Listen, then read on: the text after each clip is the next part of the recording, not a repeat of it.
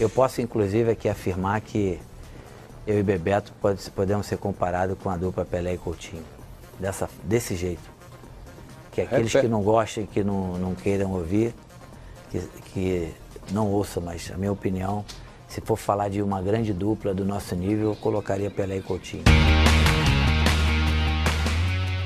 Esse é o Canelada, o podcast do Futebol Live TV.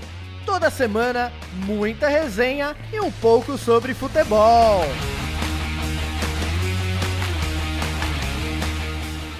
Salve, salve boleirada! Canelada no ar, canelada 26, Chico França. Dessa vez eu acertei o número do programa, coincidentemente. Boa noite, eu sou o Dantas e tô aqui para falar do cara que vai decidir a Copa do Mundo de 2018 na Rússia, hein? E aí, Chico França, muita novidade? Boa noite. Canela 26, é isso? 26, é a camisa hein? do Rodriguinho. Olha só, 26, hein? olha só. É profético isso aí, hein? Profético. 26 e, e o cara que matou o jogo no último final de semana usa 26. Tem palmeirense de cabeça inchada. Eu não vou falar que é o meu caso, porque eu tô nem aí. Eu nem sei que time eu torço mais. E vamos que vamos, que agora meu foco é só Rússia 2018. Do outro lado de lá, o nossa esperança na zaga brasileira, recém-operado, ele e Neymar ali fazendo aquela fisioterapia maneira, o nosso capitão Marcão. Boa noite, Marcão. Boa noite, Rodolfo. Boa noite, Chico. Vamos aí mais uma vez para resenha aí. É isso aí. Marcão que há poucos minutos atrás, em off, mandou pra gente aqui que tava sofrendo com o Santos. Pra quem tá acompanhando o Canelada aí, nós estamos gravando esse programa na quinta-feira aqui, mais precisamente no dia 1 de março, dia que o Santos Futebol Clube estreia na Copa Libertadores. E o Marcão sofrendo. Por enquanto perdendo e jogando mal. É isso aí. É culpa da altitude, como sempre. Beleza. é aquela velha e boa desculpa dos times brasileiros, a altitude, né? Mas é isso. Bom, Chico França, vamos entrar aqui. Notícias da semana, tudo que rolou aqui no futebol brasileiro e mundial durante a semana. Você tem os seus destaques aí, eu tô com os meus destaques aqui. E o Marcão do lado de lá vai trazer os deles também. O que, que você manda aí, Chico França? Eu tava vindo para casa hoje, depois do trabalho, e recebi um WhatsApp de uns, uns amigos corintianos, né? E eu fiquei chocado quando eu li a mensagem. Desculpa. Era o Rosenberg, ele consultou Fábio Carilli, técnico do Corinthians, sobre a possibilidade de dar uma segunda chance a ele. Quem? Dico. E... Adriano, o Imperador. Falei, meu, não é possível, cara, não pode ser. Brincadeira, hein? Mas o, o cara é o seguinte, o cara quando tava empregado num grande clube, vivia fora de forma. Ele em casa agora tá magrinho, tá fininho, né? Vamos ver até quando. É, ele na última declaração que ele deu no jogo das estrelas lá do Rio do Zico, que rola todo ano, ele falou que estava se preparando para voltar e que já tinha algumas conversas com o Flamengo, né? Agora, Adriano no Corinthians, meu amigo, é mais surpresa do que se Ronaldo Fenômeno anunciasse que voltaria a jogar, hein? Isso me surpreende. Demais. Muita coisa rolando aí no futebol e já começam a especular lá fora também, falando de transferências e de jogadores que podem ir lá para cá. É, Griezmann do Atlético de Madrid pode ser que apareça no Barcelona aí. É, é o cara que talvez vá dar as caras ali e integrar esse elenco do Barcelona, né? Algo que já vinha sendo especulado no Manchester United, mas que parece que o Barça vai levar essa. E outro, outra noticiazinha que está rolando lá é que o Paris Saint-Germain gostaria de trocar talvez o Mbappé por Felipe Coutinho, hein? Será que é um pedido do Neymar? Já que o Mbappé tá, tá se tornando mais uma sombra na vida dele?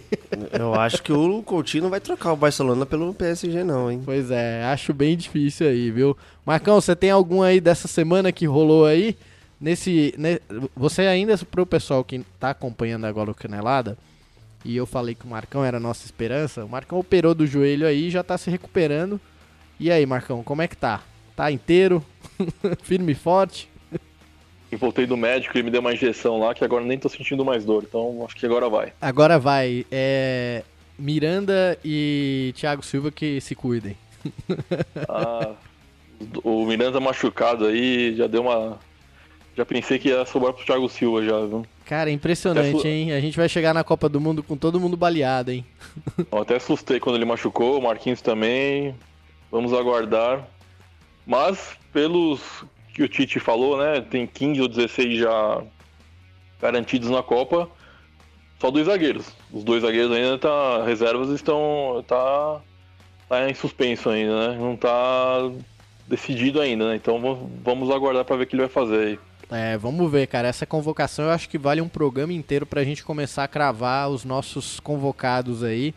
E, e sem dúvida definir que. Quem que vai pra Copa do Mundo? Só um adendo aí de contratação, etc. Eu vi também alguma conversa do Balotelli no Corinthians. É, é verdade. Vazaram é verdade. isso aí também, hein? Já pensou? Sondaram ele lá no Nice da França. Já pensou, Balotelli? Toda noite vai ser uma balada e todo dia vai ser uma notícia. Ele e Emerson Sheik seria uma bela dupla, hein? O... É, acho que não daria muito certo, né? Mas. o, o Balotelli, ele, ele não se firmou nenhum time grande da Europa. Ele tá num time pequeno. Se ele tivesse tão bem lá, ele retornaria um time grande. Se ele lá já apronta bastante em Nice, na França, imagine aqui em São Paulo. Ah, São Paulo à noite seria dele. Sem dúvida. Ó, uma coisa que eu vinha falando há um tempo atrás, quando a Suécia se classificou.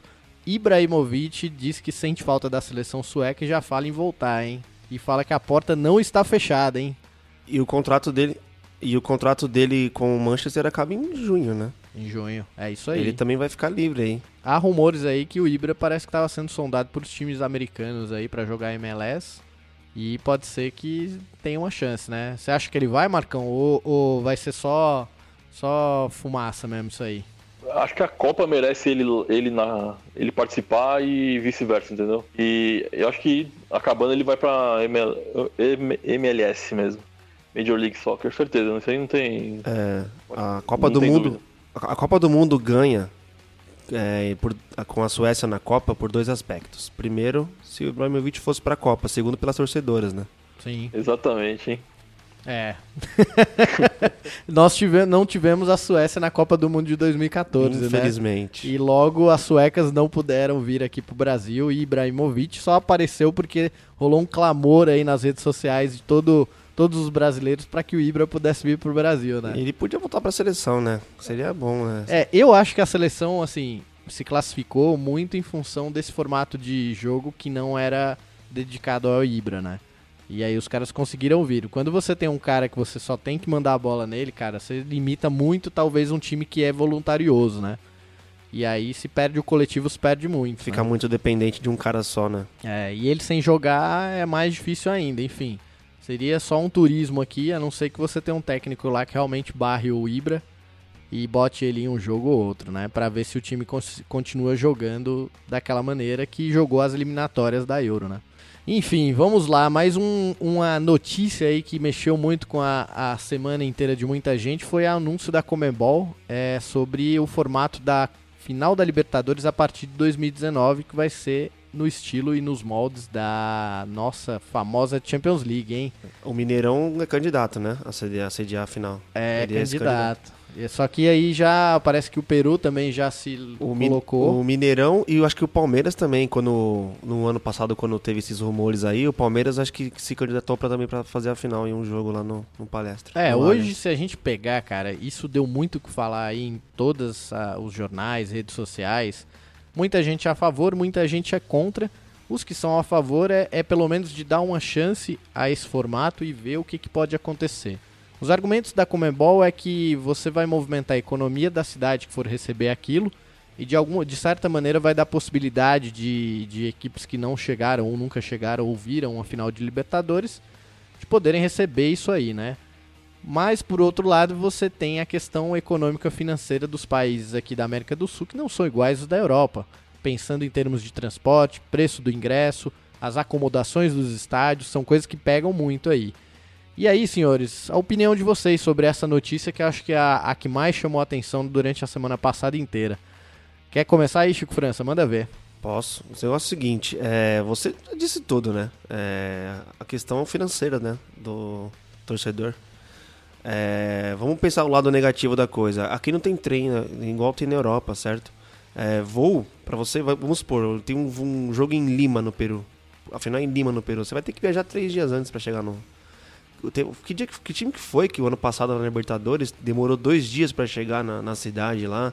Teve que pegar voo, ônibus, outro voo, sei lá. Eu lembro de um jogo do São Paulo que eles tiveram que demoraram praticamente ali umas 16 horas para chegar para fazer uma partida, né? Não foi acho que o ano passado, foi no ano que o São Paulo Acho que o Santos o ano passado demorou um dia, né, Marcão? Você pode me ajudar aí? Demorou um dia para voltar pro Brasil, se eu não me engano. É, escala, etc. Acho que foi até. Não sei se foi do Peru mesmo. Contra o Aliança Lima, o Sport Cristal, não lembro qual É, foi o adversário. Foi um dos dois. Foi as, foi as quartas contra o Barcelona, não foi? De- Do Equador, será? É, eu acho que foi as quartas de finais para voltar para cá. Enfim, é aí também tem a chance de quem nunca viu de perto uma final, por exemplo, essas cidades lá da Bolívia, da Venezuela, né, do Equador, dificilmente tem um time chegando numa semifinal, numa final. É mais aqui, Brasil, Argentina, às vezes chega um time chileno aí que não chega faz tempo também, mas uruguaio. E é bom para poder também fazer esse, entre aspas, rodízio de, de, de país, né?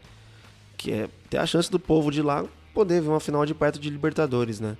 Mas eu acho que para a condição do nosso, do, do, do nosso continente aqui, eu acho que não é muito viável, não. É mais contra do que pró. E você, Marcão, o que, que você vê a respeito dessa mudança aí para 2019?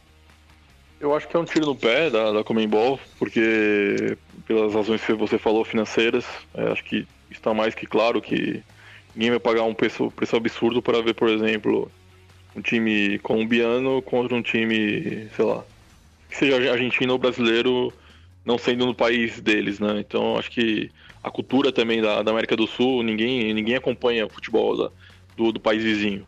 Não é que nem na Europa, né? Que você é, corre o risco, né, entre aspas, de ver uma, uma final lá em Kiev lá esse ano, na Ucrânia, Barcelona e PSG, por exemplo. Quem, que não, quem não queria ver um jogo desse? Eu, é, tendo o Mineirão lá como sede, lá querendo ser, ser, é, sede da, da- de 2019, eu não vou ao Mineirão para ver Boca e, e, sei lá, Lanús, Boca e Barcelona de Guayaquil, eu não vou ver. Não, e, e você tá sendo até legal falando que Boca e alguém, né? Porque o Boca é um time que até levaria alguém. Agora, se você tem um Lanús e, e você pega, por exemplo, esse Real Garcilasso aí, vai, uma zebra. Como em outros tempos nós tivemos um C Caldas que ninguém nunca tinha ouvido falar. 2016, Atlético Nacional da Colômbia e Deportivo Del Valle. Quem que vai assistir essa final, né, cara? Qual que é a nossa relação com o futebol colombiano ou com o futebol, enfim, peruano, venezuelano, né? Zero, né? Porque a gente não tem nenhum jogador de referência. É só produto de exportação ali e às vezes com nível técnico muito baixo, né? não tem cabimento essa decisão da, Comembol. é, acho que não- eu não sei se fizeram pesquisa para ver se é, alguém ia ser a favor disso ou alguém aderir a essa coisa, mas acho que é, um, é uma bobagem, de verdade, é uma bobagem. É, eu acho que te- teve quem defendeu ali que, que deveria fazer um teste pra ver algum ano e, enfim, e aí bola pra frente.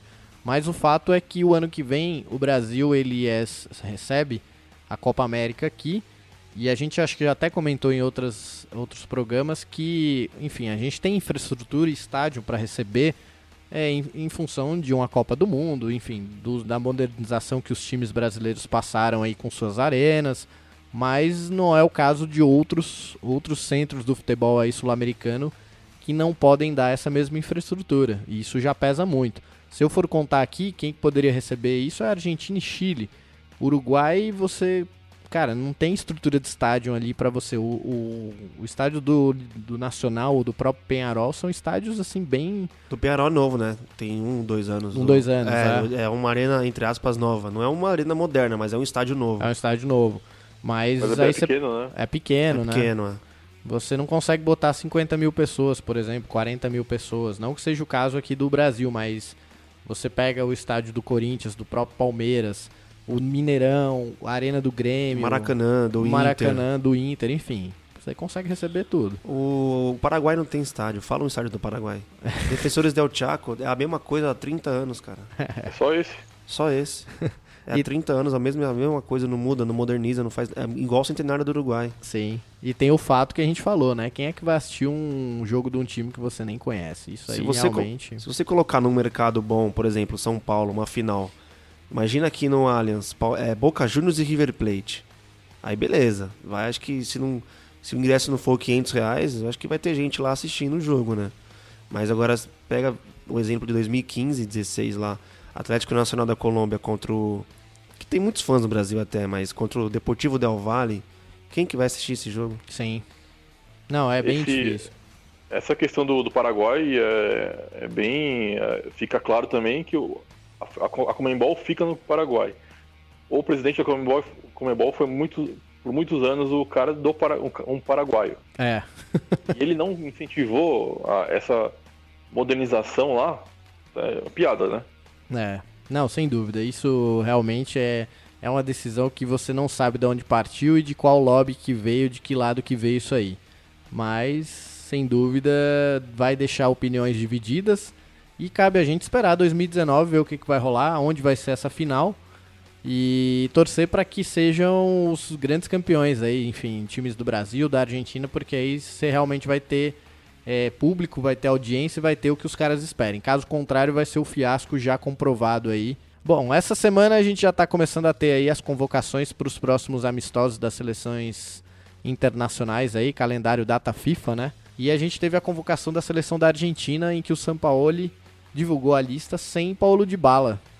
E aí colocou uh, e sem o Icardi também, né? O Argentina joga contra a Espanha e contra a Itália, dois amistosos ali que vão ser de peso, hein? Depois de passar as eliminatórias, enfim, dele ter jogado ao lado do Messi, ficado no banco em algumas partidas, a gente tem a surpresa agora ou não de bala fora da seleção argentina, né? e aí, o que, que vocês acham, cara? Eu tenho, vou falar para vocês uma impressão que a Argentina vai chegar nessa Copa do Mundo de não ter feito nada nas eliminatórias, classificado ali no último jogo. E a gente já viu essa história com a nossa seleção, hein? Não, o Brasil, quando chega como favorito, sempre é um fiasco. Quando chega criticada, sempre vai bem na Copa, né? 94, todo mundo criticando o Parreira, o Brasil foi campeão. 98, é, aquele Raí pede para sair no, no Maracanã no último amistoso lá, perdeu pra Argentina 1 a 0 foi uma crise danada. Chegou lá, o Brasil jogou bem, foi vice-campeão. 2002 saiu daqui escorraçada também, né? É, todo mundo criticando o Filipão porque não, não levou o Romário, chegou foi campeão. Em 2006 saiu como favoritaça e foi um fiasco.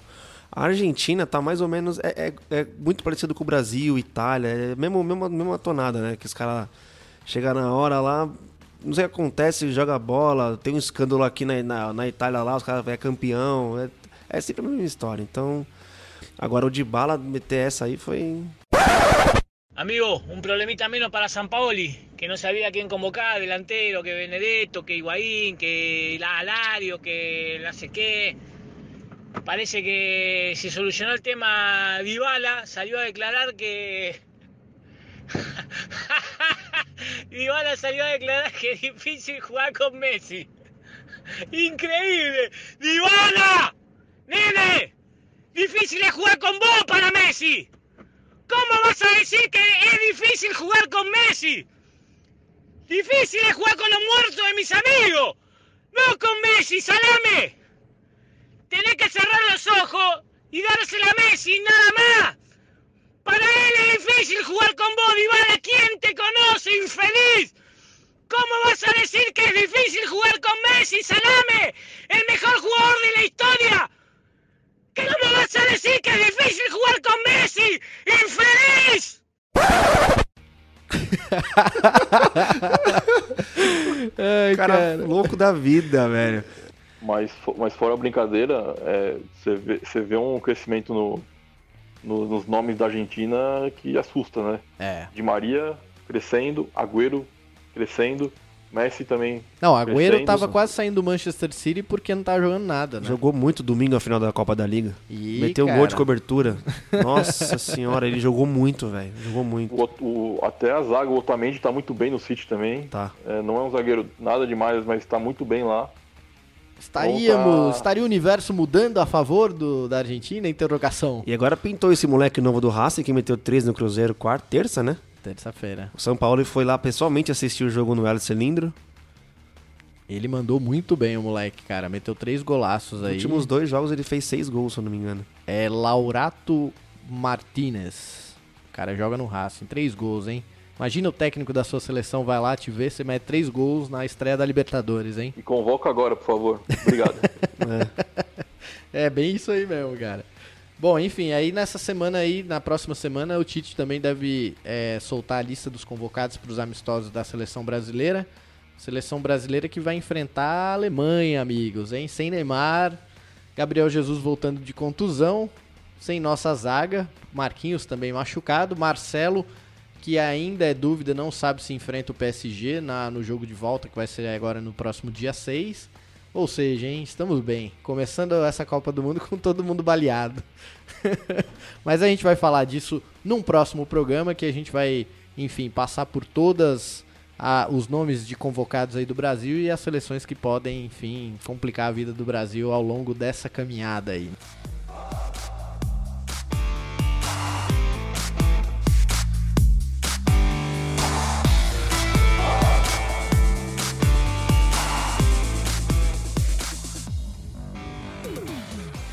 Vamos entrar nos campeonatos aqui, falar um pouquinho dos campeonatos regionais, um pouco de Libertadores, que começou essa semana aí. A gente já deu os nossos palpites de quem passava no programa 24. O, só para só me retificar aqui, o, no começo do, do ano eu falei que os times argentinos estão meio falidos, com exceção do Boca e River, né? O River Plate, que é chamado agora na Argentina de PSG americana, sul-americana. É, contrata todo mundo, só que tá mal, né? Né?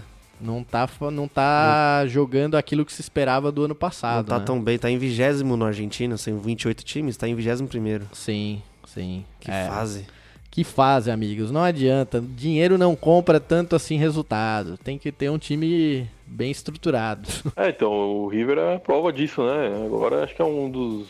Vai, América do Sul mesmo falando. Palmeiras, River, acho que é, são os melhores times e com mais dinheiro, né? O Boca também tá com bastante dinheiro. Mas o River tá em vigésimo pouco, em vigésimo primeiro aí é lamentável mesmo. É, é, estranho até. É bem estranho mesmo. Será que pinta aí uma segunda divisão? Quem sabe? Interrogação. Não, não porque lá cai por média, né? Nos últimos três campeonatos. Sim. E o River tá com uma média boa. Então tá bem. Vamos lá, entrando em campeonatos regionais, a gente teve aqui no último final de semana o grande clássico paulista, o derby Corinthians e Palmeiras. Corinthians ganhou de 2 a 0 ali do Palmeiras, jogando em casa. E aí, Chico França, tá com um sorriso de orelha a orelha aqui. Você não tá ligado, Marcão. O cara tá saltitante, viu? Se ele fosse São Paulino, eu até estranharia. que isso? e aí, o que, que vocês têm para falar desse jogo? Quer começar, Marcão? Você assistiu Palmeiras e Corinthians aí, ou Corinthians e Palmeiras? Jogar ali é muito difícil, né, na arena. E, e o nó tático que, né, que o cara ele deu ali também, né? No, no Roger, acho que também contribuiu para isso, né? Ele não estava esperando aquela formação. E o Rodriguinho, acho que de verdade, assim, em jogo grande ele cresce. Podia estar numa fase ruim, mas jogo, jogo assim, jogo grande, ele, ele aparece. Ele tá. Tô aqui, sou, sou do Corinthians e vou vestir essa, essa camisa aqui com, como se deve. É, é brincadeira. Não, o Rodriguinho, com quem eu comentei sobre o jogo, falou que o último jogo dele tinha sido ano passado contra o Sport, que ele meteu um baita golaço no último jogo da primeira fase do Brasileirão. E agora parece que ele voltou a jogar e fez o que fez, né? Caneta no Felipe Melo, Gol deixando o Borja no chão. Foi um baita jogo. Verdade, Rodriguinho, o último grande jogo dele tinha sido contra o Sport em Taquera, Corinthians 3 e Sport Recife 0. Que o Rodriguinho meteu um gol de canhota de fora da área. Eu estava lá nesse jogo, hein? É, Veja você. Corinthians hein? fez nesse jogo três gols e duas faltas. Segundo turno levou de braçada, né? Então. Não, braçada não, empurrou com a barriga. É, empurrou né? com a barriga, desculpa. Porque fez um primeiro turno impecável. Foi. Agora, o Rodriguinho tava no manhaca no começo do ano. Aí o Corinthians, sem o Jô, colocou lá o Casim no jogo, colocou aquele do cara que veio da Havaí lá, sei lá o nome dele, no outro jogo. Júnior Dutra. Júnior Dutra, isso mesmo.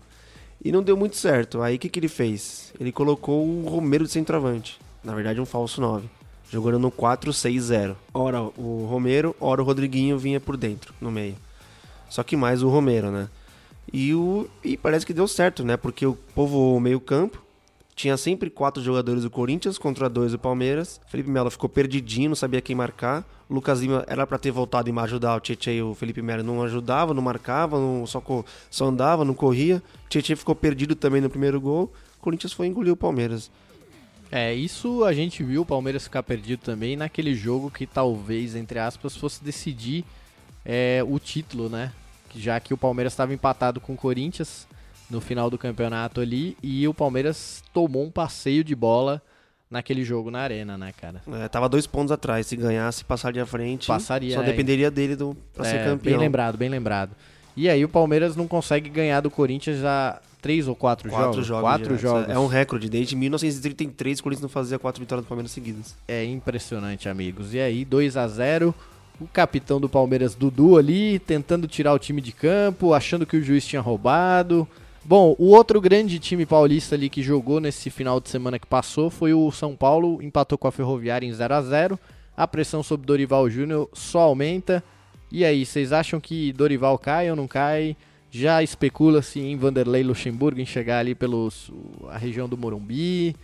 O que, que vocês acham aí? Tem espaço pro Lucha nesse time do São Paulo? Dorival continua ou Dorival sai? Eu acho que a primeira eliminação do São Paulo, seja na Copa do Brasil, na Sul-Americana ou no Paulista, não sei qual vai ser primeiro, eu acho que o São Paulo, eu acho que o Dorival cai.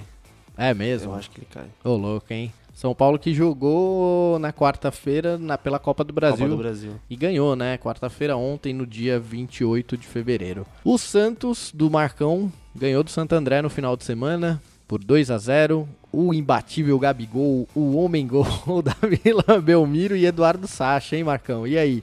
Você viu um pouco desse Santos e Santo André? O Sacha tá assim, se mostrando cada vez mais útil, útil né, para o time, tanto na parte técnica também, ele tá, e ele tá desenvolvendo na parte. é, desculpa, na parte tática e tá desenvolvendo bastante na, na parte técnica. É, eu não vejo o time sem ele hoje, não, sabe? É, é ele e mais 11. Não, ele, ele e o Vanderlei mais 10, vai. Sim. Mais 9, desculpa. Nossa, tô mal de conta, hein? É. É, Mas o, e o Gabigol tá na fase boa, né? Ainda bem que ele voltou bem. É, mais centrado, né? Parece que tá bem mais centrado. Mas mesmo assim, não deveria sofrer tanto pra, nesse, com esses times pequenos, né? Deveria se impor mais, né? Ainda tá perdendo muito gol, né? O time inteiro, não só ele. É, o Copete não, não acerta, tá bem abaixo, é, tá muito irregular. É, e o, o Domingos, né? Deu uma ajudinha lá e, e tornou o jogo mais fácil né, na- no domingo, né? Então é, não tá nada, nenhuma maravilha o Santos e acho que vai sofrer um pouquinho esse ano ainda. Não tem nada É, e nenhuma. e o sofrimento, Capita, acaba de ser decretado no primeiro jogo da Libertadores. Fim de jogo, Santos perde para o Real Garcilaso por 2 a 0 hein? Brincadeira? É, eu, tô aqui né, no programa, estou acompanhando aqui também, estava acompanhando e ainda bem que eu, que eu tô aqui com vocês, viu, cara? Porque também que eu não, não parei de fazer, de fazer minhas coisas pra ver essa, essa, essa coisa horrível que, eu, que a gente viu agora. É, o Santos acabou perdendo aí, você que está acompanhando o programa. O Santos jogou na quinta-feira aqui, no dia 1 de março. E na sua estreia na Libertadores jogando fora de casa, perde por 2 a 0 A gente daqui a pouco vai passar os placares dos times brasileiros nessa competição aí na Libertadores da América, certo? Bom, só passando rapidamente aqui os próximos jogos do Paulistão. A gente tem aí já chegando perto dessa do fim das rodadas aí do, das fases de classificação. Se eu não me engano, a gente tem mais duas rodadas e aí já começam a- os mata-matas aí, né? Que domingo tem o grande clássico Santos e Corinthians, hein, Chico? Será que vai dar Santos ou Corinthians, hein? Não, eu não sei. Sem o Gabigol, né? Acho que fica mais fácil pro Corinthians, mas o. O Bruno Henrique não joga, né? Ele não tá com, ele não se adaptou ainda a usar o óculos lá, né? Então fala que ele tá, tá meio brigando com o óculos, não tá conseguindo é, treinar direito. Porque esse cara ele é muito agudo. Ele é um bom jogador. Assim como o Sacha. Cara, eu, eu vi o jogo do Palmeiras com o Santos. Foi o jogo do Santos que eu vi inteiro esse ano aí. Foi, e o, o- é um cara bom, agudo, né? Só que se machucou no, no primeiro tempo, levou uma cabeçada, eu acho. E bateu cabeça com o zagueiro do Palmeiras, teve que ser substituído. Mas é um jogador muito bom, viu? Vai dar trabalho esse ano aí, esse Eduardo Sacha. Bom, e aí o São Paulo joga fora de casa contra o Linense também no domingo. O Palmeiras joga já na segunda-feira, recebe o São Caetano em casa e espera, né, jogando em casa, fazer um bom resultado aí. E na última rodada a gente vai ter ali outro clássico paulista, que vai ser Palmeiras e São Paulo. Palmeiras jogando em casa. Esse é um retrospecto que o palmeirense pode abrir o sorriso e falar que ganha em casa e ganha só com golaço, hein? Diferente do retrospecto Nunca perdeu, o né? Corinthians, é, nunca perdeu. Nunca perdeu pro São Paulo, não. Foram. só- É só vitórias do Palmeiras, né, inclusive. Só vitórias e gols de cobertura, né? Isso que é o importa. e na última rodada o Corinthians recebe o Mirassol em casa e o Santos eh, sai para jogar fora contra o Novo Horizontino. Na classificação no grupo A, a gente tem o Corinthians com 16 pontos, Ituano em segundo com 14, Bragantino em terceiro com 12 e Linense com 6 pontos. No grupo B, São Paulo com 11 pontos, São Caetano com 10, Ponte Preta com 10, Santo André com 8. Grupo C, Palmeiras com 20 pontos, melhor a campanha dessa primeira fase. São Bento em segundo com 13, Novo Horizontino com 11, Ferroviária com 10. No grupo D, o Santos lidera com 17, Botafogo com 12, RB Brasil com 11 e Mirassol com 10. Ou seja, né, os grandes vão se classificar facilmente, não tem problema algum, passa na boa, né? É, depois se pega nas semifinais, se tudo ocorrer né, como previsto aí. Se não tiver nenhum. Mas vocês acham, por exemplo, Marcão, o que você acha que esse ano o Santos, que, tá, que foi acostumado a enfrentar tanto time do interior nos últimos anos nas finais, aí vocês têm notado algum time do interior aí que, que tem apresentado um futebol mais ou menos estilo aquele que a gente viu ali do Ituano, do próprio é, Santo André, Santo André, enfim. Vocês têm visto alguma coisa aí, não? Eu acho que a, a, quarta melhor campanha é do Ituano, né? Acho que tá, estão bem, né, nos jogos em casa. É, estão com 14 pontos. Isso. É, o Santo André, pelo que apresentou contra, contra o Corinthians, parecia um time bom e o São Bento também é outro time que é para se ver e a Ponte Preta não pode deixar de lado também, né? É, a Ponte sempre chega forte, né? Apesar de estar tá empatado com o São Caetano no grupo do São Paulo. Mas dos, dos quatro grandes, eu acho mesmo que, que, quem pode cair é o São Paulo só. Acho tá muito instável ainda, acho que não tá muito é, estabelecido assim para poder é, garantir uma quarta colocação aí, né? Mas tudo pode acontecer. Sim, sem dúvida. E você, Chico França? É, tô com o Marcão, eu acompanho ele no, no, no pensamento dele. O Ituano tá. Né, não é que é o melhor time do interior, mas é o melhorzinho ali, né? E pode ser as quartas, Corinthians e, Ponte, e Corinthians e Ituano, né? Nesse cruzamento aí pode ser as quartas. A de decepção ficou pro São Caetano esse ano, né? é, o São Caetano ali acho que classifica. Ele, eles estão é, perdendo pro. A ponte, aliás, está perdendo pro São Caetano só no saldo de gols, que o São Caetano tá com menos 7 e a ponte tá com menos 1 ali. Só que o São Caetano fez mais gols ali, tem 13 gols, se eu não me engano ali. Enfim, acho que deve passar São Caetano e a Ponte talvez caia fora aí. E o Santo André, que o Marcão comentou, tá em último no grupo do São Paulo ali. Com o perigo pode ser que caia também. Enfim, vamos ver qual vai ser o desenrolar do Campeonato Paulista aí. Duas rodadas para as fases de mata-mata. Vamos ver como é que os times se comportam aí.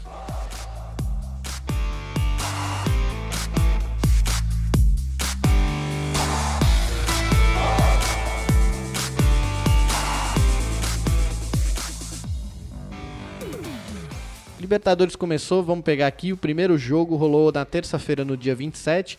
Grêmio e Defensor, o Grêmio jogando fora de casa, jogo partida de 1 a 1 ali. É, Grêmio defendendo o título atual campeão uh, da Libertadores. Fez um gol com o Maicon ali aos finalzinho do jogo, hein? Brincadeira. O que, que, vocês acham aí, turma? Vocês acompanharam, viram alguma coisa desse jogo do Grêmio aí? Um jogo xoxo? Eu vi um pouco do jogo do Grêmio. O Grêmio não, não sofreu, né? É, se tivesse que escolher um melhor em campo, acho que foi o Grêmio. O Grêmio foi se, se comportou bem lá fora. No, é, é um time pequeno, mas é no Uruguai, né? Então sai acanhado e tal, mas. E não sei, deu um azar tomar aquele gol no final lá, né? O cara sozinho dentro da, pequena, dentro da área lá, fazer um gol de cabeça sem pular. É... Mas um ponto no Uruguai acho que é bem-vindo. É, eu, eu, vi o final do primeiro tempo e o segundo tempo inteiro. É, dominou, né? A posse de bola ficou praticamente só com o Grêmio é, com aquele jogo lá deles né, de posse de bola, mas é, faltou um pouco de efetividade ali também, mais ser mais incisivos, né? É, mas eu, diferente do, do Chico, eu acho que foi um placar que não foi muito legal para eles não. Era para ser vitória e do jeito que foi o jogo, time muito ruim do. É que não o time mudou um pouco, né? Saiu o Edilson, que era experiente, né? Então é... Tá voltando o Maicon, né, que não jogou o final do ano passado, tá voltando, tá sem o Arthur ainda, né? Sim. Então o time, o time deu uma mudada. Sem dúvida. Ó, outro time brasileiro que jogou também na terça-feira, no dia 27, foi Cruzeiro, jogou fora de casa contra o Racing, 4 a 2 pro Racing. O Racing passando o carro ali com, com seu mais, suas mais nova joia aí, que foi vista, a gente já falou aqui pelo Roger Sampaoli. Vocês chegaram a ver esse jogo aí? Segundo o Mano Menezes, ele, ele achou que o resultado foi injusto pro, por parte pelo que o Cruzeiro apresentou. E parece que com o jogo lá e cá, e o, só que o Racing, em suas bolas paradas ali e, e nos arremates, foi mais preciso, hein? 4 a 2 jogando em casa. E aí, Chico França? Ah, foi um baita jogo, né? O jogo da rodada foi Cruzeiro e, e Racing, né? O Racing começou bem, fez 1 a 0 o Cruzeiro pressionou, empatou. Quando tava melhor no jogo, tomou o segundo gol. Parecia que o Cruzeiro ia virar o jogo, né? Colocou bola na trave, Rafael Sobres perdeu um gol na cara. E o Racing fez o segundo, acabou fazendo o terceiro, depois o, o, o Cruzeiro começou a pressionar, fez o segundo gol. Parecia que empatar, os caras foram lá e fizeram o quarto gol. Sim.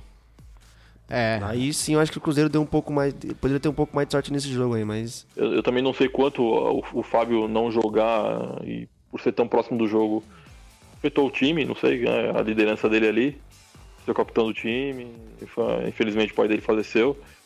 E mais um, um ano tá na hora de se provar e na hora de, de falar que, tá, que chegou mesmo, que é, o time tá bem. Acontece isso, né? Então, não sei. Sou meio cético com, com o Cruzeiro ainda. Não acredito muito. Bom, ontem nós tivemos ali também Corinthians e Milionários. O time do Chico França jogou fora de casa e não conseguiu a vitória. E aí, Chico França, jogo chato, hein, meu amigo? É, no famoso 4-6-0 de novo, né? que jogo chato. Que jogo, né? Deu sono. É... Eu, não consegui ver esse jogo. Nada, Era muito chato mesmo. Nada, nada demais, foi um 0x0. Só para falar, ó, tamo aqui, estreando fora de casa, ganhamos um pontinho, tá bom demais. Sim. E só, não, não nada demais. O Corinthians, no, no segundo, no, no, no, intervalo, acho que o Carille percebeu que poderia, ter, que poderia ganhar o jogo, mandou o time um pouco para cima. O Corinthians realmente criou mais, ele foi mais para cima do que do, do, do, que o Milionários jogou contra o Corinthians em cima dele. É, teve chance de fazer o primeiro gol lá, o bola na trave e tal, mas hum, ficou na nhaca mesmo, 0x0. Não deu, 0x0 Corinthians é, e Milionários ou Milionários e Corinthians. O jogo que eu mais gostei da rodada tá aqui, que rolou ontem também. Flamengo e River Plate. Não só pela declaração do Lucas Prato falando que o Flamengo não estava jogando em casa, ele estava jogando na casa do Botafogo, com a entrevista no final do jogo, mas porque no finalzinho o River Plate foi lá e buscou o empate de qualquer jeito. O River Plate foi até o fim, meus amigos. E aí, vocês chegaram a ver esse Flamengo e River aí? Eu vi dois minutos. Foi a hora que o cara perdeu o dente lá. Sim. Só vi essa parte aí. E você, Marcão, acompanhou um pouco desse Flamengo River Plate ali? O que, que você pode falar dessa partida aí, que pra mim acho que até agora foi a melhor da Libertadores? É, eu vi um pouquinho do primeiro tempo, é... eu tava vendo um pouquinho do Corinthians, né? Aí tava muito chato, eu troquei. É... Normal. É... é, aí vi, vi, um pouco do Flamengo meio é, bagunçado, né? Eu pensei que eu não tava acompanhando o Flamengo né, muito muito em cima, né? Mas estava meio bagunçado, né? Paquetá correndo demais, mas não articulando bem as jogadas. É, Everton mas... Ribeiro perdido, né? Não, então, o que, que acontece com esse cara, né? Podia tanto mais assim, mas estagnou. É, a torcida do Flamengo tá revoltada, né? Saiu até um vídeo aí que o cara fica: Meu irmão, meu irmão, tem que tirar Everton Ribeiro, tem que aposentar. Meu irmão, inadmissível o que aconteceu agora no Geão, cara. O filho da puta que tira o Everton dentro de casa, diz que ganhou de 2x1, um, tira o Everton, tira o atacante pra botar um volante. Não vai passar dois na fase volantes. de grupos de novo. Dois volantes. Mas ele tirou um volante pra botar. Depois ele tirou um atacante pra botar outro volante, cara. E botou um jogador a menos que é o Roma. Dentro de casa! Não vai passar na fase de grupos de novo! Não vai! Carioca é muito fanfarrão. É, a, imprensa, a imprensa do Rio tava comemorando, entre aspas, né? O fato do River tá em pré-temporada, né? Que tá, tá em férias lá, o calendário deles lá, sei lá. Só que o Flamengo também tá de férias, né? Jogando, jogando o Campeonato Carioca, velho. Bom, a gente já falou aqui ao longo desse programa que o Santos jogou agora há pouco com o Real Garcilasso, perdeu por 2 a 0 O Marcão, que tava de olho no jogo aqui enquanto a gente falava, acho que pode falar melhor do que qualquer um e aí, Marcão? O que, que foi um pouco desse jogo, hein? O que aconteceu e o que não aconteceu, né? Isso aí. Bom, é, cheguei no finalzinho do, do, primeiro tempo, já o Santos já sendo dominado, tomando muita bola, bola aérea de pressão ali. É, Copete muito, muito mal, o Jean Mota também, os dois ali na, na dobradinha na esquerda ali sofrendo bastante. É, o Vecchio lento, o Renato também muito mal. É, quem se salvou foi o Vanderlei para variar, né, que evitou uma goleada. Da, de tanto que o Real é, pressionou o Santos, o, o Vanderlei fez umas 3, 4 defesas no mínimo. O Gabigol apático, a bola não chegava também. Mais justo ali foi o Sacha, que é o mais regular mesmo ali do, do time, na, de linha, né? É, mas tá. Não tem força, o time não tem força. E, e sucumbe nesse, nesses momentos assim mais diferentes e mais fortes da, da temporada, né? É, acho que ele precisa jogar um pouco mais com a molecada e deixar. Deixa o compete um pouco fora, não tá dando. A torcida tá muito no pé dele também. É, acho que deveria ter feito a troca do, dele com, com, com Casares e com o Atlético. É, por necessidade do, de ter um meia a mais sem ser o Vecchio, mas não foi aceito, né? Mas enfim, é, não foi uma boa estreia e precisa melhorar. Sem dúvida. E você acha aí, Jair Ventura, o que, que você tem visto aí, Marcão?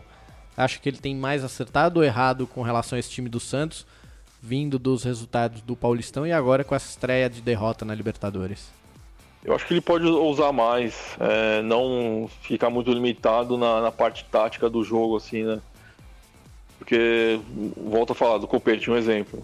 Tava muito mal, não, não podia continuar no jogo, ou ele ou o Jean Mota. É, acabou tirando o Jean Mota para colocar o, o Arthur Gomes, aí colocou o Copete de lateral. Ele tá priorizando a parte tática. E a, o time não precisava disso ali, entendeu? Sim, sim. É, precisava de um, um gás ali, uma, um, um, cara mais insinuante para dar um gás no, em cima do Real que tava pressionando. Pra eles terem um pouquinho de medo, né? Porque não, não inspiraram nenhum, nenhum, nenhum temor neles. Sem dúvida. É, vamos ver aí, sorte melhor para o Santos nas próximas rodadas. E você que é palmeirense aí, que acompanha o seu time.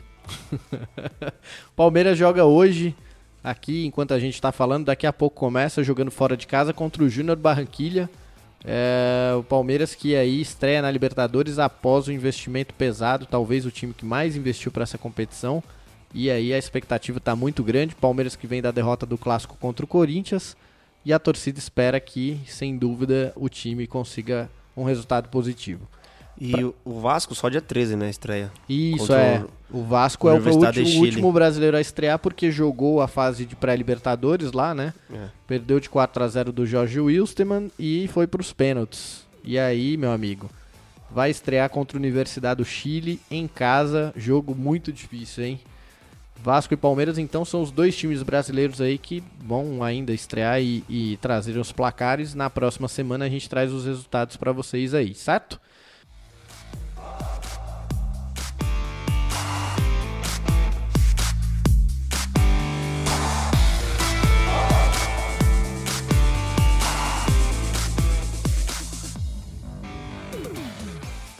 É isso aí. Bom, passando agora de Libertadores para Libertadores dos Europeus, a gente tem os jogos de volta das oitavas de final da Champions League, que a gente tanto falou e deixou os nossos placares.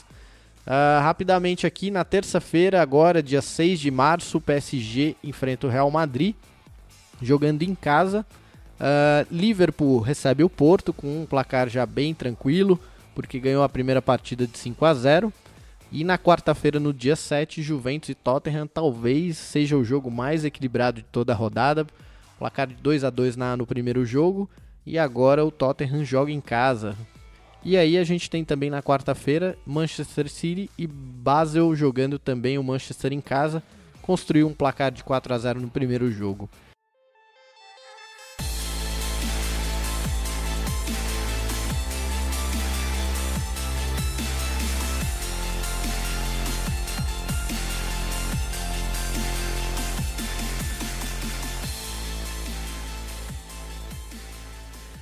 Senhores, para a gente entrar um pouco já na nossa pauta, eu sei que nosso tempo já está bem avançado aqui, mas a gente vai falar rapidamente. É, PSG e Real Madrid, PSG que joga sem Neymar, hein? Neymar hoje, que foi confirmado, vem para o Brasil operar o pé, que machucou. Chegou já. Já chegou, né, Marcão?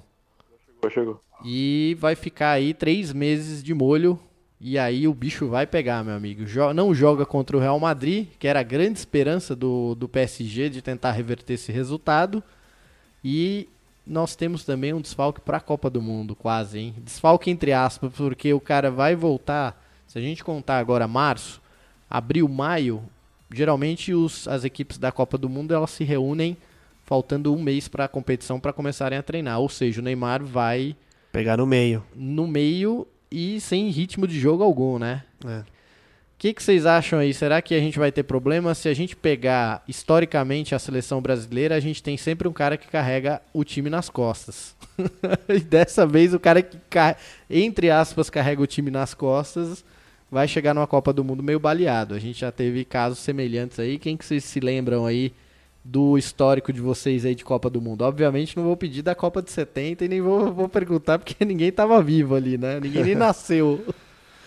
Tem o Zico, né? Que foi o mesmo machucado, foi pra Copa em 86, que aquela entrada violenta do cara do Bangu lá, quebrou ele no meio. Putz, ele é só mesmo, jogou, né? ele só jogou na última, no último jogo contra a França e bateu o pênalti e ainda perdeu. Isso é mesmo, né? A gente tem um, um que me vem à cabeça agora, não sei se vocês lembram, em 2002 o Zidane, ele praticamente não jogou a primeira fase com a França e a França foi muito mal, né? Jogou, ele jogou, entrou no sacrifício contra a Dinamarca.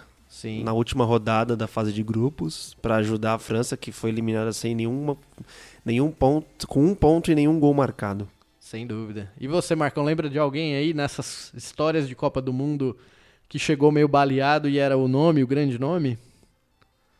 Uh, na verdade não, é mais Ronaldo mesmo, né, que daquele jeito, o Rivaldo também não chegou bem para 2002, né, o problema no tornozelo. 2002 Ronaldo... acho que nem o ônibus chegava direito, né, cara? Os, os, os mancos, né, brincadeira, né? O único que chegou inteiro machucou, estourou o ombro lá, né, no O treino, o Emerson. Emerson. Não, a gente chegou com todo mundo baleado e o Emerson no rachão antes de estrear na Copa, o cara me quebra. Aí a gente, ali eu, meio, eu me lembro, cara. Eu falei, mano, fudeu, cara, o Brasil não vai ganhar nunca essa Copa aí. Se um cara que ainda. Porque o Emerson, se eu não me engano, tava jogando. Era no Real Madrid nessa época? Ou foi depois Não, da Copa que ele foi pro Real? Ele foi pra Juventus depois da Copa, Juventus. não foi? Ele foi pra Então, na Juventus. Juventus. Antes então ele era do Real, não era? Eu acho que sim. Ou ele passou não depois? tenho certeza. Porque, cara, era um dos caras que estavam bem. Eu lembro o Emerson, ele. Ele, Ele, tava era um- voando na Europa. Ele era, Ele era ídolo. capitão, É, capitão.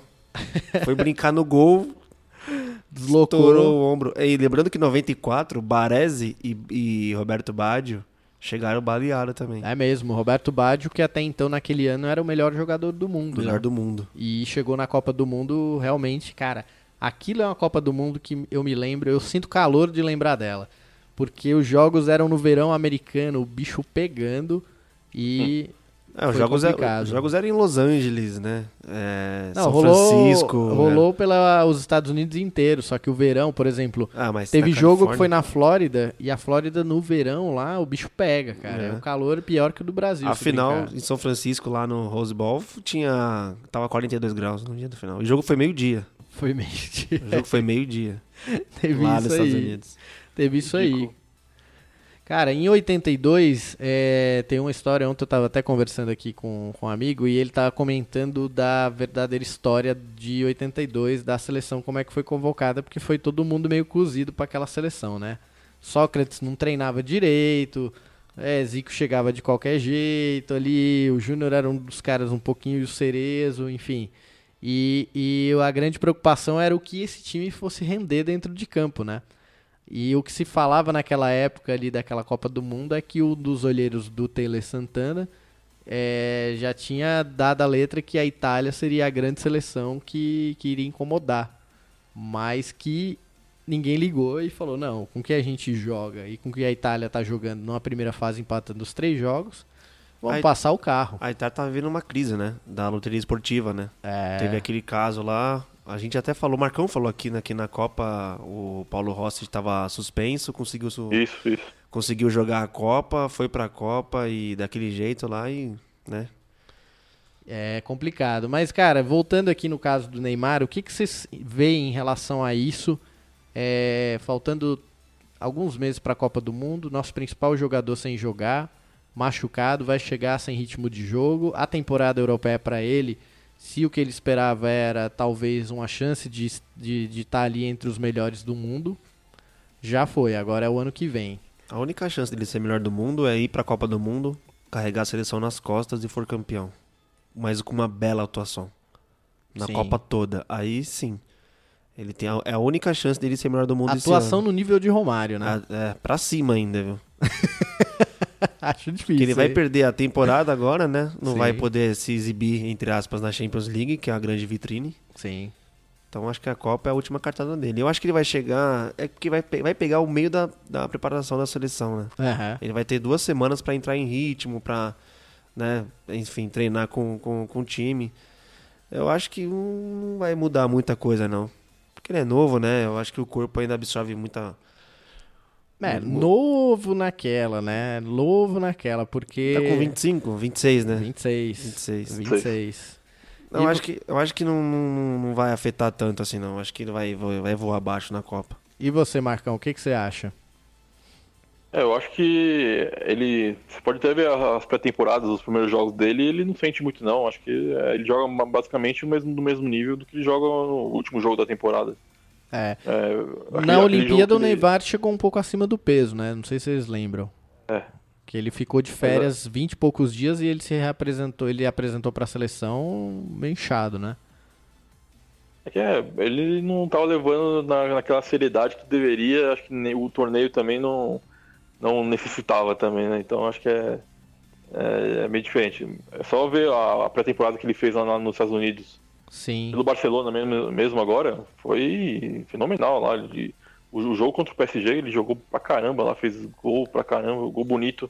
Contra a Juventus Juventus também, né? Contra o Real também. Teve um amistoso contra o Real e ele jogou bem. É. voando Juventus. baixo. É. Eu tô puxando aqui nos arquivos, confidenciais ou não. Em 82 o Careca se machucou também antes da convocação. Quatro dias antes o Careca chegou baleado ali e jogou a 82 meio mal também, cara. Isso já é algo que, que é recorrente Não, ele aí. foi trocado, né? Trocou a convocação. É, Ele- trocou. Ele acabou nem indo pra Copa. Foi, foi isso mesmo aqui. Aí a gente Show, tem uns históricos aqui é, bem complicados aqui. Em 86, aqui fala do zagueiro Moser, que foi trocado pelo Mauro Galvão. E o Toninho Cerezo, que saiu e deu lugar para o Valdo. O Toninho Cerezo, que era um dos grandes nomes aí daquela seleção que tinha remanescente de 82, né? E aí acabou dando lugar pro Valdo, que a gente conhece aí do Cruzeiro, enfim. Cruzeiro, interminável Valdo. Interminável Jogou Valdo. até os 40 anos. Jogava bem, jogava bem. Jogava até, né? bem. Vice-campeão brasileiro em 98 pelo Cruzeiro. Sim. Era o grande Sim. jogador do Cruzeiro da época. Eu lembro do Valdo batendo falta, ele batia Bate- falta bem também. Sim. Era impressionante. Olha, um outro corte que rolou também e lesão que rolou perto dessas vésperas de Copa do Mundo foi Romário em 98, né? Quem não se lembra do drama Dias antes, né? dias antes e a história que o Romário fala que, e olha só que curioso, hein? O Emerson entrou no lugar do Romário nessa, nesse corte aí. Exatamente. é. E aí em 2002 o Emerson, parece que o baixinho tem? E o Ricardinho foi no lugar dele, né? Ele chegou lá, já tinha estreado o Brasil, se eu não me engano. Já tinha até Já. jogado contra a Turquia. O Ricardinho, segundo o Filipão, foi uma escolha tática e não técnica, porque o nome da bola da vez seria o Alex, né? É, tinha o Alex e o Djaminha correndo por fora também, né? É, o Djalminha estava mais descartado porque ele tinha tretado com o técnico de bate, bateu no cara, né? E Deu uma aí, cabeçada no técnico. É, e aí pegou um pouco isso aí. Mas 98 nós tivemos, Romário já tava ali tudo certo, ia pra Copa do Mundo. Se lesionou, né? Tava lesionado. É, O, ele, ele- falando do, do Ricardinho, que era a parte tect, é, tática, né? O Vampeta também, ele falou que o Vampeta foi porque ele é, pode se jogar como lateral e como volante, né? Aí ele, levou, o Vampeta porque o Vampeta jogava muito, ele levou, né, é, levou o cara porque poderia jogar em qualquer, qualquer posição, na verdade, né? Primeiro volante, segundo volante, lateral. Sim. Aí ele falou, ah, o cara é polivalente, vou pôr o cara pra jogar, né? Cara, e você sabe que eu fiquei com muito tempo com bronca do Zico, porque eu achava que o Zico que era o responsável pelo corte do Romário, que ele não gostava do Romário. porque É, ele era coordenador técnico da seleção nessa época. Tanto né? que no bar do Romário, na época, ele pintou, né? O, o, o Zico e o Zagallo, né? No banheiro, na, No porta da, banheiro. na porta do banheiro de uma privada lá. Cagando. Fachada, né? Mas até hoje eu não sei o que aconteceu de fato ali. Se foi lesão, se não foi. O Romário disse que não, né? Diz que daria para se preparar durante a primeira fase, depois pegar o mata-mata, mas também, sei lá, né? É. Outro ponto aqui também, a gente teve em 2006, é, o Edmilson foi cortado, é, próximo à convocação também, é porque ele rompeu o menisco ali, enfim, machucou o menisco. É, e o Edmilson tinha sido campeão em 2002, né? Titular, né? Titular, jogou bem pra caramba a Copa do Mundo, mas foi cortado ali. E aí, quem foi no lugar dele foi o Mineiro. Mineiro de São Paulo, que tinha sido campeão mundial em 2005, Nossa, hein? verdade. Ganhou uma Copa do Mundo no colo e até hoje eu nunca. Caras, que isso vale um programa, hein? Caras que a gente foi, que foram pra uma Copa do Mundo e a gente nunca mais ouviu falar, hein? Mineiro e José. Carlos é os que vem na minha cabeça. Nossa, 98, semifinal contra a Holanda. Zé Carlos, lateral direito. Meu Deus do céu. Ô Marcão, você lembra que ele imitava passarinho? Todo estranhão, né? Todo caipirão, né? É, ele, ele jogava bem em São Paulo. Acho que. Acho que não tinha outra pessoa mesmo pra levar. Ou era, Cara- ou era ele ou outro cara de outra posição. Não, você sabe, Marcão, que na época que a gente jogava, tinha uma sina que era assim, o Brasil não tem lateral direito. Tanto que eu jogava de lateral porque eu achava que é, não tinha lateral Jogava direito e tentava? era uma posição carente, todo mundo tinha que jogar de lateral direito porque ali tinha espaço. Porque só tinha o Mas Cafu, você- né? E o Belete era muito criticado. É, tentava jogar, vai, Marcão. Tá bom. E o Belete era muito criticado, né? Daquela seleção de 2001 que perdeu pra Honduras na Copa América. É, só que o Belete come- jogava no Atlético nessa época, no meio, De né? meia. É, ele era meia esquerda, se eu não me engano. Meia direita. Meia direita. Meia direita. Puta, meia direita é um nome que eu não escuto mais falar hoje em dia, você acredita? É. Só os meias, eu- É. os meias e pronto. Meia direita. Ele foi vice pelo Atlético 99 brasileiro, jogando de meia, jogando muito, viu? Jogando muito. Jogando cara. muito. O Belete era habilidoso, mas aí botaram ele pra defender e ser lateral, aí ele emburrou. É, ele, ele contou essa história, né? Que foi no Atlético Mineiro com o Leverkusen. e Ele perguntou pro Belete se ele podia, né? É, tava sem lateral, tava machucado o lateral, sei lá. Ele falou: Ó, professor, se quiser eu posso fazer essa aí, quebrar essa aí pro senhor. Eu jogo aí. Ficou, nunca mais vou sair de lá. Sim. É. e Belete que fez o gol da final da Champions Da em Champions 2006. Sim. 2006. 6, 2006. E foi pra Copa em 2002, né? É. Era banco do Cafu. Brincadeira, hein, amigos? Que coisa. Ó, um outro aqui que foi cortado às vésperas de uma Copa do Mundo que era titular era o Zé Maria do Corinthians em 78.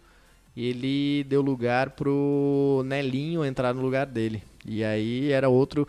Eu diria que o Zé Maria nessa época era equivalente ao Daniel Alves hoje, sim, em termos de Sim. importância e do que jogava, né?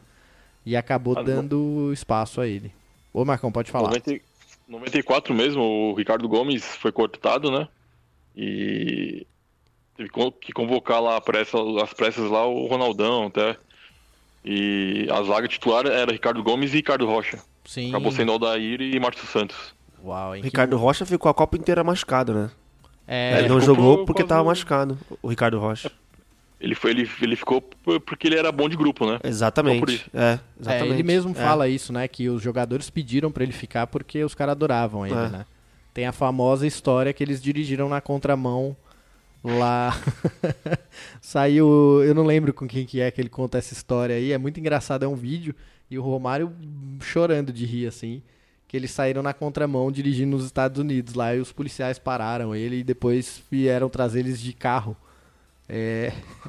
escoltados na, na concentração. E aí o cara pediu autógrafo e tudo, assim. Era muito engraçada a história. Enfim, pessoal, acho que é isso aí, só pra gente passar rapidamente. Sorte pro Neymar, que vai se recuperar aí, sem dúvida, vai fazer uma grande Copa do Mundo. A expectativa é muito grande, até mesmo porque o nosso principal nome aí de tantas Copas do Mundo. A gente teve ali, na minha recente história com Copa do Mundo, 94 a gente teve ali Romário à frente da seleção, 2002 Ronaldo, aí 2006 a mesma coisa, já não já se dividiu um pouco mais esse protagonismo, né? Com o quarteto Quadrado mágico, mágico. quadrado mágico. 2010 ali, Kaká foi o grande nome ali do Brasil que carregou a seleção. 2014, Neymar. Neymar? Neymar. Não. Neymar. 2014 foi Neymar. Se Nossa. machucou contra a Colômbia. Puta que merda, hein? Você pulou 98, foi Ronaldo também, Ronaldo né? Não também, era o grande 98. jogador do mundo na época, né? O melhor do mundo. É mesmo, é mesmo. Se bem, se bem que em 98 o o Rivaldo foi o melhor jogador ali, viu? É, ele jogou demais, né, cara? Muito. As Rival- duas, as duas Copas, né? 2002 também jogou muito. É, 2002 bastante. tem a famosa história que os dois tretavam, né? Que o Rivaldo não tocava a bola pro Ronaldo, e aí tem a preleição da final, assim, que os caras. O, o Filipão fala, ó, agora conversa entre vocês aí e tal. E, deu passe, né? e- Pro, pro, pro segundo gol. né? Não, ele chutou no gol e o Ronaldo pegou o No- rebote. o pri- não, desculpa, o primeiro gol. O primeiro Ele gol deu um ele deu. passe, Ele alguém fez, fez o corta-luz. corta-luz. Ele que fez Ah, ele fez o corta-luz, É, né? O Kleber Passe só do cruzou. Kleberson, verdade. Nossa. Não, a história é que o rival, os caras falam assim, ó, rival, estão falando aí na imprensa que você e o Ronaldo não se falam e que você não toca a bola pro Ronaldo. Aí ele falou, eu não vou tocar a bola pra ele não, porque depois só ele fica famoso e eu não, nem apareço. Porque ele que faz o gol. Então, tipo, era meio que essa, essa rixa entre os dois ali, né? Os dois foram na época na Copa vice-artilheiros da Copa do Mundo. É, cara. Seis gols cada um. Foi sacanagem ter dado o prêmio de, pro Oliver Kahn. Oliver né? Kahn. Em 2002. Isso da final, né? Onde já se viu isso, cara? É, O cara toma dois peru daquele ali, né? Ele tomou um gol a Copa inteira. Chegou na final, tomou dois. Coisas da Copa do Mundo, né?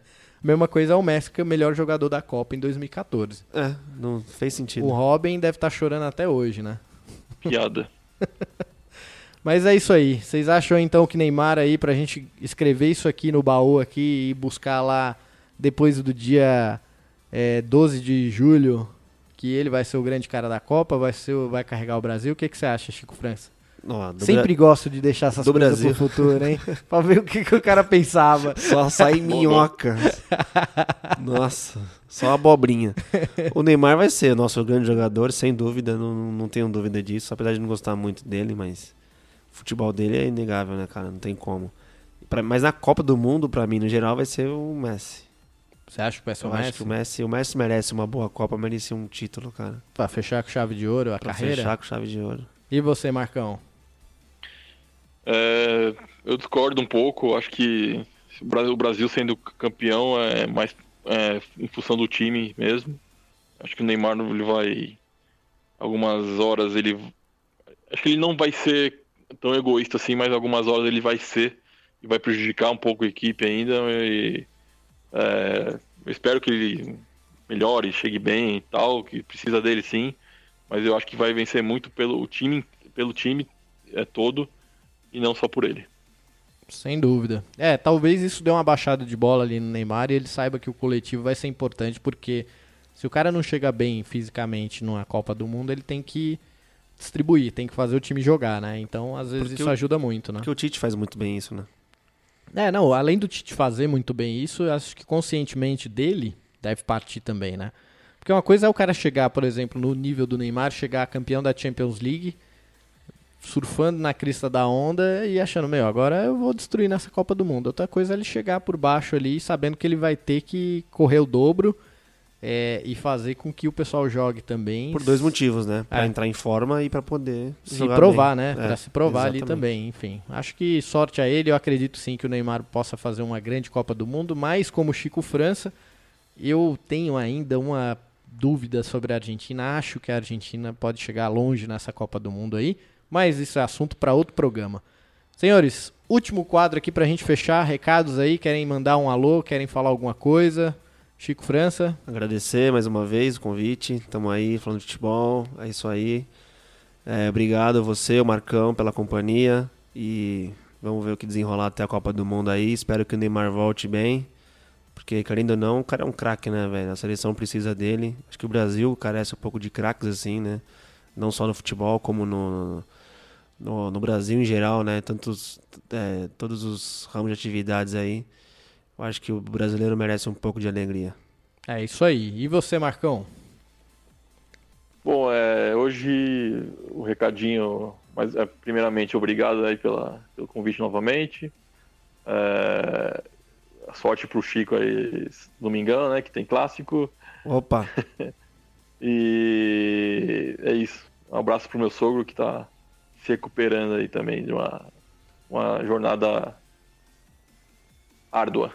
Tá certo. Toda sorte aí pro sogro do Marcão, ele que já deixou aí também o DM, tá com o joelhão esperto e maneiro, e o sogro dele que volte aí pra mais uma Copa do Mundo aí ao lado da, da família. Bom, meu recado aqui final é, cara, assistam o documentário da Juve no Netflix aí que saiu, é muito legal, vale muito a pena. Acho que é um documentário emocionante, mostra ali um pouco da história daqui, desse time italiano, torcida e os caras que estão ali na frente, Buffon. É, vale muito a pena, eu vi no Netflix, é um documentário bem bacana aí para quem gosta de futebol e gosta de ver uma coisa bem produzida aí, vale a pena, assistam lá. Ah, e só lembrando que domingo a gente tem um conteúdo aí, você que está vendo esse, ouvindo esse programa agora no dia do lançamento na sexta-feira, a gente está soltando dois programas, o da semana passada e esse. É, domingo agora a gente solta um especial aí sobre a história da Nike Mercurial com o Cláudio Campos lá da Nike, o cara que faz a interface entre os atletas e a Nike para ver se a chuteira tá legal ou não tá. A gente falou um pouquinho sobre a história do que isso representa para o futebol e também do grande lançamento uh, desse ano que foi a Nike Mercurial Superfly 360. Sigam o Futebol Live no Instagram, arroba Futebol Live TV no Facebook e também lá no nosso YouTube. E por aqui você escuta tanto na Play Store como na Apple Store também, ba só baixar o aplicativozinho lá no seu celular, dá para escutar. Se você não baixar o aplicativo, soundcloud.com.br TV, certo? Galera, muito obrigado aí, Chico França. Um salve, muito obrigado pela presença sempre. Marcão, todo mundo que escuta a gente aí. Até semana que vem com mais Champions League, Libertadores, Campeonato Paulista e tudo que tem para acontecer. Até a próxima, galera. Valeu!